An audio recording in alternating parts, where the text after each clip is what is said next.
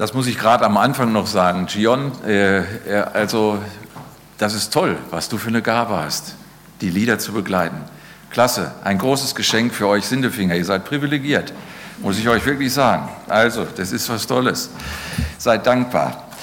Ähm, Paulus hat in äh, dem ersten Korintherbrief über diese Frage nach der Einheit des Gemeindes, wie wir es gesungen haben in diesem für mich neuen, aber beeindruckenden Lied, dass wir ein Leib sind, auch zum Anlass genommen, ein paar Gedanken dazu zu schreiben. Wie der Leib einer ist, so schreibt er, und hat doch viele Glieder, alle Glieder des Leibes, aber obwohl sie viele sind, doch ein Leib sind, so auch Christus. Denn wir sind durch einen Geist alle zu einem Leib getauft. Wir seien Juden oder Griechen, Sklaven oder Freie und sind alle mit einem Geist getränkt. Denn auch der Leib ist nicht ein Glied, sondern viele. Dann ein paar Verse weiter. Wenn aber alle Glieder ein Glied wären, wo bliebe der Leib? Nun aber sind es viele Glieder, aber der Leib ist einer. Wenn man sich so morgens aus dem Bett quält, und dann vor den Spiegel tritt im Badezimmer, dann gibt es manche, die sagen, ich kenne dich nicht, aber ich wasche dich trotzdem. Ähm, kaum einer stellt sich vor den Spiegel und sagt, wow. Aber eigentlich müsste man es tun. Eigentlich müsste man es auch machen, wenn man einem Menschen begegnet, seinen Kindern, seiner Frau, seinem Mann. Wow. Nicht, weil man sagt, sieht immer noch so aus wie ein 20-jähriger Pfirsich, sondern weil man sagt, das ist erstaunlich, was ich da sehe. Der menschliche Leib ist ein atemberaubendes Kunstwerk. Niemand denkt da so drüber nach. Der menschliche Leib ist ein atemberaubendes Kunstwerk. Es gab mal einen Liederdichter, der hat das in einem schönen Schöpfungslied zum Ausdruck gebracht. Der hat gesagt, ein, der Mensch ein Leib, den deine Hand so wunderbar bereitet, der Mensch ein Geist, den sein Verstand dich zu erkennen leitet. Der Mensch der Schöpfung Ruhm und Preis ist sich ein täglicher Beweis von deiner Güte und Größe. Christian Fürchtegott Gellert. Er hat gesagt, wenn man das mal wahrnimmt, ich habe ja ein Wunder vor Augen. Ich habe ein Wunder vor Augen. Ich habe mal so ein bisschen reingespiegelt, ich habe so ein bisschen medizinisches Interesse auch immer gehabt, wollte eigentlich mal Arzt werden, das hat eben in eine andere Richtung geführt. Aber ich, trotzdem denke ich immer wieder mal drüber nach. Zwölf Organsysteme, 206 Knochen, 100 Gelenke und 656 Muskeln. Dann kommt ein weit verzweigtes Blutsystem dazu von Venen, Arterien und Kapillaren. Das kann man sich gar nicht ausdenken. Die Gesamtlänge dieses Blutsystems sind 90.000 Kilometer bei jedem Menschen. Können Sie sich das vorstellen? Mal alle Blutgefäße hintereinander legt, kommen wir bei 90.000 Kilometer an. Ist aber noch ein Witz. Wir haben 13 Milliarden Nervenzellen, die wunderbar verschaltet sind in unserem Körper. Da oben im Gehirn eine ganze Menge an Ansammlung und im Rückenmark, aber dann auch an allen möglichen Teilen unseres Körpers. 13 Milliarden. Wenn man die jetzt so hintereinander legen würde, dann kriegt man eine Strecke von 780.000 Kilometern. Das ist einmal zum Mond und zurück. Bei einem Menschen. Und wir haben Zellen. Jeder Körper besteht ja in der kleinsten Einheit aus Zellen. Und das sind 10 hoch 14 Zellen also 100 Billionen. Man kann das Gedankenspiel fortsetzen und kann sagen, die legen wir auch mal alle hintereinander und dann kommen wir auf die atemberaubende Strecke von 2,5 Millionen Kilometern. Wenn wir alle unsere Zellen linear aufreihen würden, wie auf so eine Kette, dann kommen wir auf 2,5 Millionen Kilometern, das ist 60 Mal um die Erde. Das sitzt da vor Ihnen. Jetzt mal einen kleinen Moment nach rechts und links gucken und nach vorne und hinten. Guckt euch mal an, egal ob jetzt asiatisch oder europäisch oder ob afrikanisch oder was weiß ich auch immer. Da sitzt doch ein Mensch, ob jetzt jung oder alt, mit einem Leib vor uns. Ein Wunderwerk. Ein Wunderwerk. Und jetzt mal bitte nach links und rechts einmal kurz Wow sagen.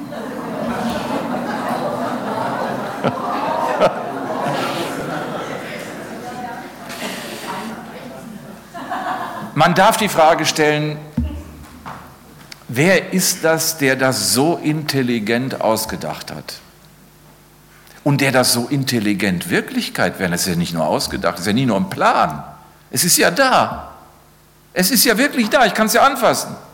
Es ist ja wirklich da. Es ist ein Wunderwerk und der Matthias Claudius hat für seinen Sohn das einmal geschrieben. Ich danke Gott und freue mich wie's Kind zur Weihnachtsgabe, dass ich bin, bin und dass ich dich schön menschlich Antlitz habe.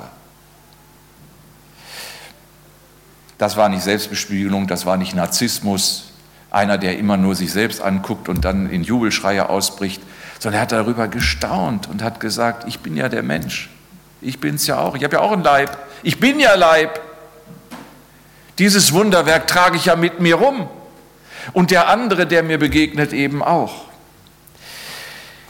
In den ersten Kapiteln der Bibel wird in einer tiefgründigen Weise über den Menschen gesprochen. Sehr bildhaft. Und es wird gesagt, wie der erste Mensch kein passendes Gegenüber findet. Das ist richtig dramatisch. Da wird beschrieben, wie Gott alle möglichen Lebewesen an den Menschen vorbeiführt und alles ist schön und toll, aber es passt nicht. Es passt nicht. Kein richtiges Gegenüber. Und dann in diesem ganzen Vorbeigehen heißt es dann einfach, für den Menschen, für den Menschen war nichts, kein ebenbürtiges, passendes Gegenüber gefunden. Und da macht Gott etwas. Bildhaft toll beschrieben. Er nimmt nachdem er den Menschen in den Schlaf versetzt hat, eine Rippe an seiner Seite. Und aus dieser Rippe formt er ein ganz geheimnisvoll wunderbares Lebewesen. Und dann wacht der Mensch auf und das Erste, was er nach dem Aufwachen war, ist, wow! So wie er es eben selber gesagt hat. Wow, sagt er. Natürlich steht das so nicht in der Bibel. Aber er sagt, die, die ist es. Bein von meinem Bein, Fleisch von meinem Fleisch. Und er staunt und jubelt. Eigentlich ist das, was da ist, ein Jubelschrei. Er jubelt darüber. Die ist von mir, die passt zu mir, die gehört zu mir. Die muss ich haben. Man kann dieses zweite Kapitel ganz unterschiedlich lesen. Man kann es einmal sagen, naja, das ist so, so haben einfache Menschen mal drüber nachgedacht, wie das mit dem Mann und Frau und wie das so entstanden sein könnte. Es ist so eine Art Sage oder wie auch immer, das stimmt nicht. Das ist es nicht. Es ist viel tiefer. Es ist ein weisheitlich prophetisches Wort. Ein weisheitlich prophetisches Wort. Und dieses weisheitliche prophetische Wort ist in unserer Zeit auf zweifache Weise unheimlich wichtig. Der Paulus hat gesagt, diese Stelle da, die hat eine Bedeutung für euch, wie ihr euch die, das Staunen in euren Ehen erhalten könnt. Staunt darüber wieder neu. Setzt da wieder neu drüber an, ihr Männer und ihr Frauen, vor allen Dingen auch ihr Männer staunt da wieder neu. Es ist ein großes Geheimnis mit dieser Geschlechtlichkeit. Und heute, wo überall versucht wird, das alles einzubügeln und im Gender-Wahnsinn äh, die Frage von Mann und Frau aus der Welt zu schaffen, oder zu verwirren in heilloser Verwirrung, wo nicht mehr klar ist, was Mann und Frau und was Ehe ist, ist es gut, wenn man mal wieder einfach die Bibel hört und das weisheitlich prophetische Wort wahrnimmt. Der Paulus hat es im Epheserbrief dick unterstrichen und hat gesagt, das ist ein großes Geheimnis. Das ist nicht irgendwas Nebensächliches. dass einer Vater und Mutter verlässt, an seiner Frau hängt und die zwei eins sind, dass da eine neue Einheit entsteht, die nicht mehr auseinander zu dividieren ist, auch wenn da noch zwei Personen sind. Aber da ist eine neue Einheit entstanden. Aber der Paulus hört nicht dabei auf. Das geht ihm nicht nur um dieses, dass da einmal ein bisschen Ermahnung für die Männer und Frauen in der Gemeinde in Ephesus formuliert wird. Er sagt, das Geheimnis ist groß, ich spreche aber von Christus und der Gemeinde. Mit anderen Worten, das, was da steht in dem ersten Buch der Bibel, im zweiten Kapitel, das hat sogar mit uns zu tun heute. Gemeinde Jesu Christi. Darum wird ein Mann Vater und Mutter verlassen, wird an seiner Frau hängen und die zwei werden eins sein. Ich rede aber von Christus und der Gemeinde. Das ist das große Geheimnis, sagt Paulus. Wisst ihr, was das bedeutet? Dieser Text gibt uns das Ursprungsbild, was Gemeinde eigentlich ist. Gemeinde ist nicht eine religiöse Gemeinschaft, die sich irgendwo zusammengefunden hat aus menschlichen Erwägungen, um ein bisschen in Religion zu machen. Gemeinde ist nach diesem Verständnis eine Sonderanfertigung Gottes für seinen Sohn. Eine Braut. Das ist ein Gegenüber. Etwas, das aber von ihm herkommt von Jesus herkommt, das seinen Ursprung in ihm hat. Christsein ist nicht die Zugehörigkeit zu irgendeiner Kultur und nicht zu irgendeinem Kulturkreis und nicht zu irgendeiner christlichen Nation oder einer christlichen Wertegemeinschaft. Das ist viel zu niedrig gegriffen. Christsein bedeutet zugehörig zu sein zu dem Leib Christi. Keine religiösen Gebilde, sondern eine exklusive Sonderanfertigung Gottes, durch die Gott eine wunderschöne Braut für seinen Sohn gestaltet. Denkt einmal darüber nach, warum dieses Bild von der Braut, von Mann und Frau, vom ersten Buch der Bibel bis zum allerletzten Buch der Bibel durchgeht, durch die Bibel. Warum eigentlich? Bis zur Vollendung. Im letzten Buch der Bibel heißt es, da ist eine große Hochzeit. Und selig, wer zu dieser Hochzeit eingeladen ist. Die Hochzeit des Lammes und seiner Braut. Das ist das letzte Buch der Bibel. Und dieser Faden vom ersten Buch bis zum letzten zieht sich durch die ganze Bibel durch, durch die Prophetenbücher durch, durch die Evangelien durch, durch die Briefe durch. Überall finden wir diese Linie bis zum letzten Buch der Bibel. Warum? Weil es eine so große Bedeutung hat, zu verstehen, was Gemeinde ist. Paulus sagt, wir sind alle ursprünglich von ihm her. Es gibt eine interessante Sache. Es ist mir lange Jahre nicht aufgefallen beim Bibellesen. Es gibt zwei Rippengeschichten in der Bibel. Es gibt diese merkwürdige, bildhafte Rippengeschichte aus dem ersten Buch Mose, wo Gott diese Rippe nimmt aus der Seite Adams und eine Frau formt. Und es gibt noch eine Rippengeschichte im Neuen Testament. Im Johannesevangelium lesen wir, dass Johannes sich gut erinnert und sagt, als Jesus gekreuzigt wurde, waren da zwei andere dabei. Und weil die nicht sterben wollten, aber schnell sterben mussten, weil der Feiertag kam, haben die römischen Soldaten denen die Knochen gebrochen. Damit die sich nicht immer abstützen konnten, wurden ihnen die Knochen gebrochen. Und dann ging das Gefäßwasser in die Lungen rein und sie sind erstickt. Und sie haben den ersten die Knochen gebrochen und den zweiten die Beine zerschlagen und äh, die Knochen gebrochen. Und dann kommen sie zu Jesus, sagt er. Und bei Jesus tun sie es nicht. Da schlagen sie nicht zu, weil der tot ist. Und dann nehmen sie eine Lanze und stechen ihn in die Seite, in die Rippe rein. Und dann sagt Johannes, und ich weiß es, ich habe es gesehen und ich bezeuge es euch, und dann kam Wasser und Blut heraus. Man könnte sagen, gut, Johannes erzählt das, um zu sagen, der war richtig tot und da hat sich jetzt schon Gefäßwasser und Blut hat sich da voneinander getrennt, das kam da raus, der war richtig tot. Und deswegen erzählt uns das Johannes. Ist aber nicht sein Ding. sondern Johannes kriegt das nicht mehr aus seinem Kopf raus und sagt, da fließt etwas raus aus dieser Seitenwunde, nämlich Wasser und Blut. Und er hat da lange drüber nachgedacht. In seinem ersten Brief hat er gesagt, das ist ein Zeugnis, wovon die Gemeinde lebt. Das Wasser und das Blut und der Geist sind die drei Zeugen, aus denen leben wir. Wisst ihr, was da Johannes mit gemeint hat? Er hat gesagt, was Gott uns schenkt in der Taufe, im Abendmahl und in der Verkündigung des Evangeliums, das ist das, wovon wir leben. Und das ist allemal immer dasselbe. Er gibt uns etwas von Jesus Christus. Was heißt das denn, getauft zu werden? Getauft zu werden heißt, wir taufen dich in Christus hinein, in seinen Tod hinein, volle Identifikation. Sein Tod gilt für dich und sein Auferstehen ist dein neues Leben. Du wirst ganz mit dem Leib hineingetaucht. Das heißt eigentlich Taufe.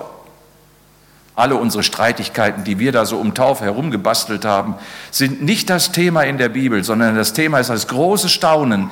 Hier kriegst du das, was Christus getan hat, ganz spürbar, hautnah in dein Leben hinein, damit du dich ganz damit identifizierst. Und was bedeutet Abendmahl? Wenn wir es hier feiern? Christi Leib für dich gegeben. Christi Blut für dich vergossen. Du nimmst das, was Christus getan hat, in dich hinein. Christus will in dir leben. Das ist das Staunenswerte, wo Paulus sagt, das ist das, was wir erlebt haben. Wir sind mit einem Geist getauft und mit einem Geist getränkt. Das ist das, was Christus selber uns gibt. Er ist für uns gestorben und er ist für uns durch den Tod hindurchgegangen. Und in Taufe und Abendmahl gibt er uns daran Anteil. Davon leben wir. Und das verbindet uns. Und das eint uns miteinander. Uns eint nicht irgendeine Einheitsideologie, nicht irgendetwas, was irgendein Gedanke nur ist, sondern dass da einer leibhaftig sein Leben für uns gegeben hat und wir mit unserem Leib in Berührung kommen. Natürlich musst du beim Abendmahl wirklich was essen und wirklich was trinken. Und natürlich wirst du bei der Taufe wirklich ins Wasser getaucht oder mit Wasser übergossen. Taufe bedeutet, ich bin in Christus eingesenkt, ich bin eine neue Kreatur. Das Alte ist vergangen, Neues ist geworden. Abendmahl bedeutet, Christus lebt in mir. Er lebt in mir. Eine Identifikation. Ihr lieben Geschwister aus Sinnefingen, das vergessen wir in der Regel sehr schnell. Und dann ist Gemeinde nur so ein frommer Verein. Und das, was in einem frommen Verein ist, ist meistens genauso schwierig wie das, was in allen möglichen Vereinen ist. Aber Gemeinde ist nicht nur dieses fromme Verein, wo wir am Sonntag zusammenkommen und dann halt unsere Kultur pflegen. Das ist es nicht, sondern es ist diese Einheit in Jesus, diese Verbindung in ihm. Der für unsere Schuld ans Kreuz gegangene hat alle Trennungen überwunden. Deswegen freue ich mich, wenn die Gemeinde bunt ist. Ich habe das vorhin schon gesagt. Nicht, weil ich irgendein Vertreter einer Multikulti-Ideologie bin, sondern weil ich sage, da sind wirklich alle Grenzen überwunden. In ihm sind sie überwunden. Das ist wichtig. Dafür hat er sein Leben gegeben. Da gibt es keinen Unterschied mehr, ob ich einen asiatischen Hintergrund oder europäischen Hintergrund, afrikanischen Hintergrund habe, ob ich früher ein Atheist gewesen bin, ein Buddhist oder ein Okkultist gewesen bin, ob ich ein in einer christlich behüteten Familie groß gewordener Mensch geworden. In ihm gibt es eine neue Einheit und eine neue Familie und eine neue Identität. Das bedeutet es zu sagen, ich gehöre zu Jesus, ich bin ein Christ. Ob Jude oder Grieche, sagt der Paulus, ob Beschnittener oder Unbeschnittener, ob Sküte oder Barbar, das ist egal, welche Klasse in der Gesellschaft jemand einnimmt, ob Sklave oder freier Bürger, ob Mann oder Frau, eine neue Einheit in Jesus. Was gibt es denn da noch? Dann gibt es so Menschen wie du und ich, die als Sünder da sind und Vergebung empfangen. Das ist der Punkt. Wenn ich beim Abendmahl bin, denke ich jedes Mal dran. Da stehen dann Leute dann neben mir, die haben einen Doktortitel, einen Professorentitel, die leiten eine große Firma oder irgendetwas anderes. Aber da stehen sie nur als Sünder und ich auch. Als Sünder, der Vergebung empfängt. Da stehen Alte und da stehen Junge und alle brauchen nur das eine, dass mir einer sagt, dir ist in Ewigkeit deine Schuld vergeben durch das, was Jesus Christus für dich getan hat. Das eint uns. Und das macht diese große, staunenswerte Einheit aus.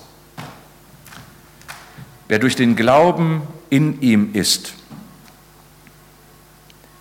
der ist eine Einheit, auch wenn er in sich selber noch eine ganz spezifische eigene Persönlichkeit ist. Paulus sagt, das ist so, das sind nämlich Organe. In diesem Leib gibt es unterschiedliche Organe. Und gut ist es, dass es die gibt, dass es eine Niere und eine Leber und einen Magen und dass es Augen und Ohren und Hände und Füße gibt. Das ist doch gut. Genau das macht doch den Leib aus.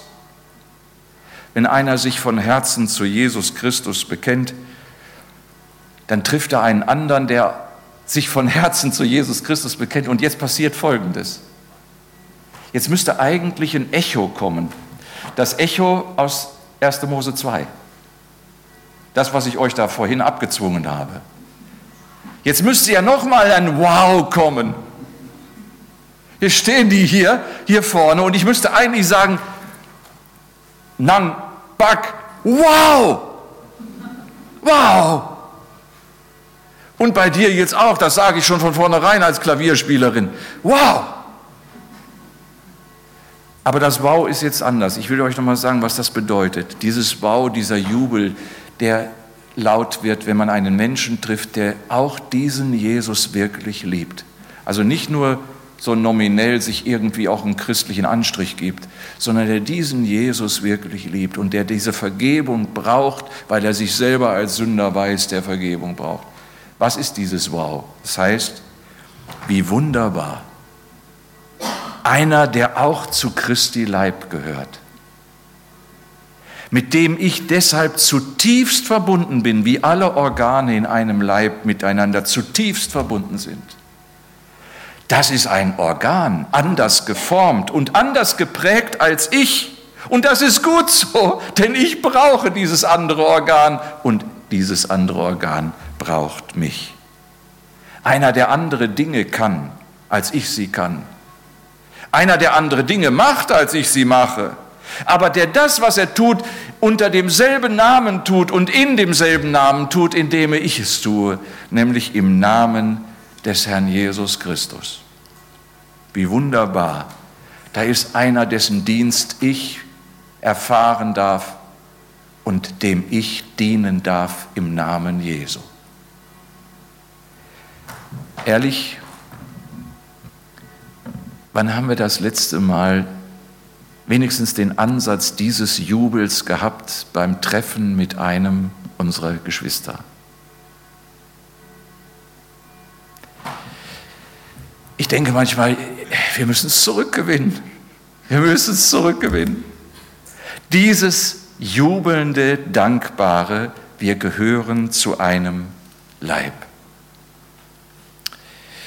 Nicht wahr? Wir leben in einer virtuellen Welt zunehmend und in einer digitalisierten Welt, da ist der Leib nicht mehr so groß von Bedeutung anscheinend. Aber für Gott ist er von Bedeutung.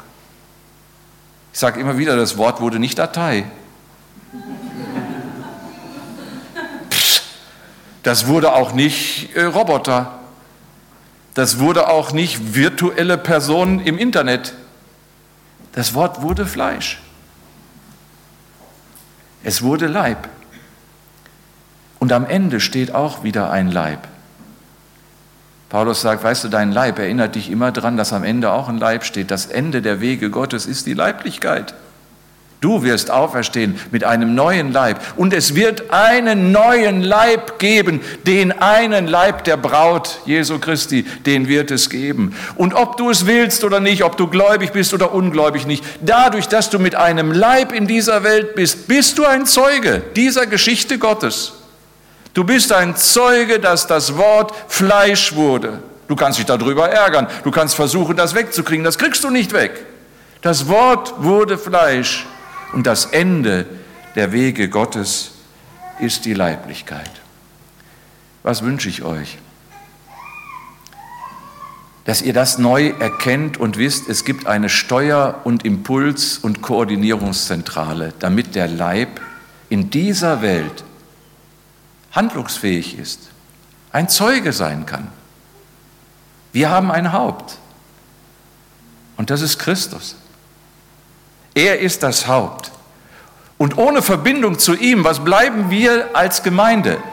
Ich sage mal böse gesagt, eine Gemeinde ohne Verbindung zu Jesus Christus ist wie eine Marionette. Die hat nur den Schein von Leben, aber die lebt nicht wirklich. Und das, was sie tut, ist, dass sie von den Seilen des Zeitgeistes hin und her gewackelt wird, bis sie am Ende selber in den Seilen hängt. Das ist Gemeinde ohne Verbindung zu Jesus.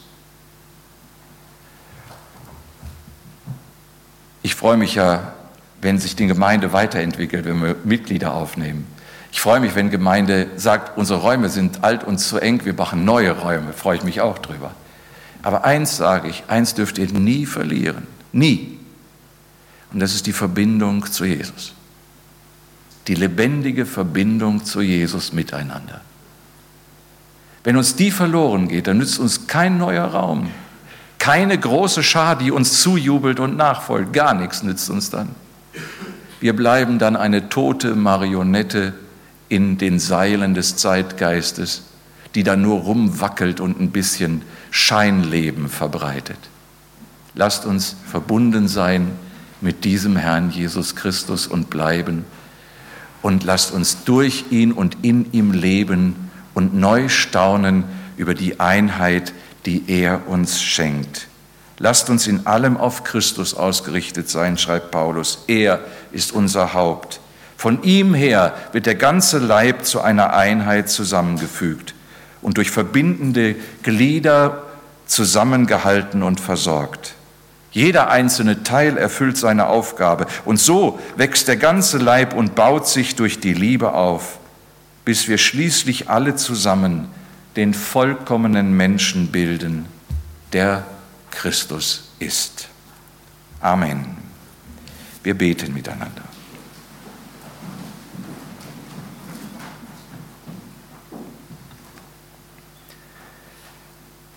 Herr Jesus Christus, wir ahnen nur dieses Geheimnis dieses Leibes, mit dem du ganz eins bist. Wir danken dir dafür, dass wir leben aus dem, was du uns schenkst und was du uns gibst. Dass du für uns in diese Welt gekommen bist, dass du für uns Fleisch wurdest, dass du für uns ans Kreuz gegangen bist, dass du für uns durch den Tod gegangen bist in das neue, ewige Leben. Dass du für uns dich verwendest vor dem Vater. In Ewigkeit dürfen wir zu dir gehören. Wir danken dir für die Einheit, die in dir besteht, durch die Verbindung zu dir, durch das Leben mit dir. Und wir bitten dich, dass du uns neu diese Einheit entdecken lässt, leben lässt und ein Zeuge sein lässt in unserem Miteinander. Vater, deine großen Ziele, die du mit dieser Welt hast, die sollen auch die Ziele unseres Dienstes und unseres Lebens sein. Und deshalb rufen wir zu dir, Vater unser im Himmel, geheiligt werde dein Name, dein Reich komme, dein Wille geschehe, wie im Himmel so auf Erden. Unser tägliches Brot gib uns heute und vergib uns unsere Schuld, wie auch wir vergeben unseren Schuldigern und führe uns nicht in Versuchung, sondern erlöse uns von dem Bösen. Denn dein ist das Reich und die Kraft und die Herrlichkeit in Ewigkeit. Amen.